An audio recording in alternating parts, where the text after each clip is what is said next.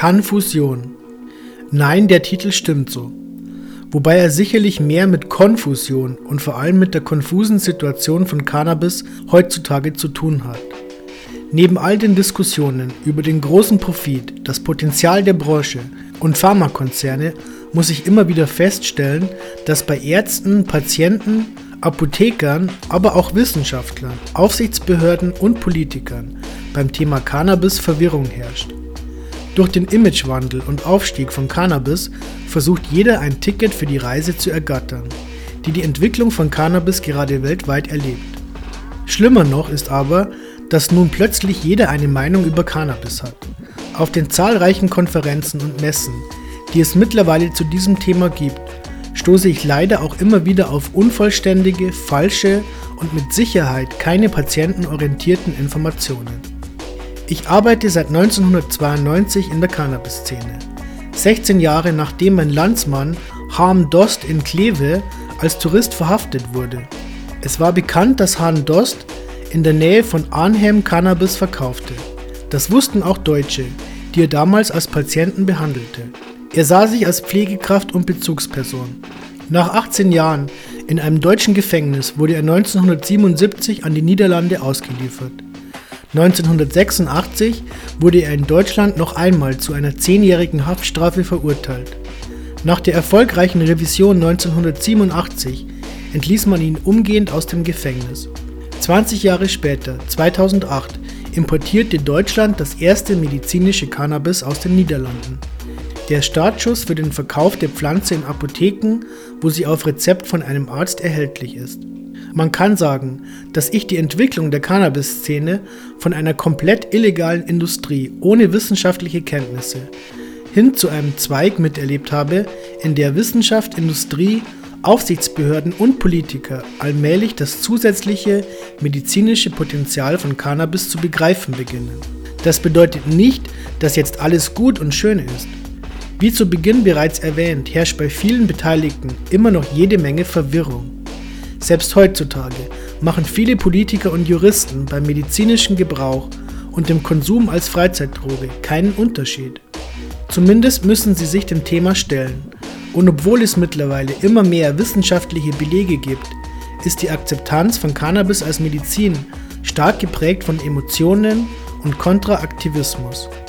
Fehlender Konsens unter Wissenschaftlern, mangelnde Kohärenz und Harmonisierung der Vorschriften sowie die uneinheitliche Industrie behindern die Entwicklung geeigneter Medikamente auf Cannabisbasis, geschweige denn die Garantie eines einfachen und angemessenen Zugangs für Patienten weltweit. Um dieses relativ komplexe Problem zu lösen, müssen wir mit einer grundlegenden Frage beginnen. Was ist Cannabis? Noch bis vor fünf Jahren lautete die allgemeine Antwort eine Pflanze, die für ihre heilende, wenn auch psychoaktive Wirkung aufgrund des Hauptwirkstoffs THC bekannt ist. Wenn man dieselbe Frage heutzutage stellt, wird die Mehrheit darauf antworten, eine Pflanze mit heilender und nicht psychoaktiver Wirkung aufgrund des Hauptwirkstoffs CBD. Dann gibt es noch diejenigen, die von Terpenen, weiteren Cannabinoiden, Flavonoiden oder dem Entourage-Effekt sprechen aber schlussendlich ist niemand in der Lage, alle richtigen Antworten zu geben. Das Einzige, was wir wissen, ist, dass Cannabis bei vielen Menschen zur Linderung aller möglichen Leiden und Beschwerden beitragen kann.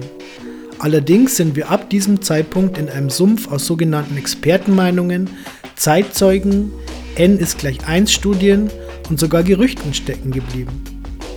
Die Lösung des Problems lässt sich nicht auf die Schultern von Industrie, Forschungsabteilungen oder nichtstaatlichen Organisationen übertragen. Die Konsequenzen aus mehr als 60 Jahren Prohibition müssen von den Politikern getragen werden, die diese Entscheidung in den 70ern zu verantworten haben.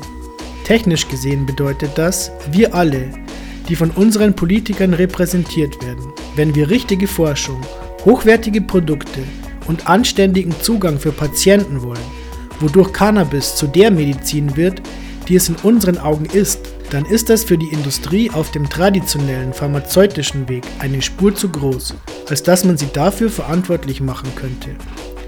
So etwas hätte vor 60 Jahren funktioniert, wie es zum Beispiel mit anderen Pflanzen geklappt hat, die kontrollierte Substanzen produzieren. hauptsächlich Mohn und Coca. Es gibt Stimmen, die jeglichen Gebrauch von Cannabis legalisieren wollen, wobei Freizeitkonsumenten dennoch zur Entwicklung von Medizin auf Cannabisbasis beitragen sollen. So etwas nenne ich Äpfel mit Birnen mischen. Die 60 Jahre andauernde Prohibition wurde weder von den Freizeitkonsumenten noch von Patienten oder Aktivisten verursacht. Regierungen versuchen, der sich entwickelnden Cannabisindustrie den altbekannten Weg der Entwicklung pharmazeutischer Medikamente vorzugeben. Grob gesagt bedeutet dies, entwickle dein Produkt, führe klinische Studien durch, registriere dein Produkt, erhalte die Zulassung und versorge Patienten mit deinem Produkt, wobei die Kosten dafür hoffentlich ganz oder teilweise erstattet werden. Dieser Weg beinhaltet eine Wartezeit von weiteren 10 bis 12 Jahren, denn so ist es nun mal auf dem herkömmlichen Weg vorgesehen. Allerdings haben wir nicht mehr so viel Zeit. Cannabis und auf Cannabis basierte Produkte sind bereits auf dem Markt erhältlich, legal oder illegal. Effizienz zeigt sich durch die Anzahl der Erfahrungen. Erhält man 100.000 oder mehr positive n ist gleich 1 Forschung an einer Person Ergebnisse, lässt sich das Resultat nicht mehr ignorieren. Schlussendlich bedeutet das, dass der herkömmliche Weg keine Option ist. Ganz einfach deshalb, weil dieser Punkt bereits überschritten wurde.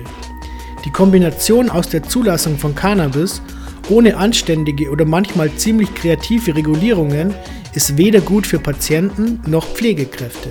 Für Aufsichtsbehörden wird es jetzt auf einer globalen oder zumindest multinationalen Ebene Zeit, zusammenzukommen und einheitliche Regelungen auf Basis von Sicherheit und Effizienz sowie anständigem und sicherem Zugang zu formulieren. Deutschland ist, obwohl wir alle um die Schwierigkeiten wissen, ein gutes Beispiel für die Einführung und Regulierung von zumindest dieser Kombination der Faktoren. Vielleicht sollte sich die Szene anstatt auf Business-Konferenzen vermehrt auf Konferenzen über die Regulierung konzentrieren. Lasst uns 2019 zum Jahr der Regularien machen.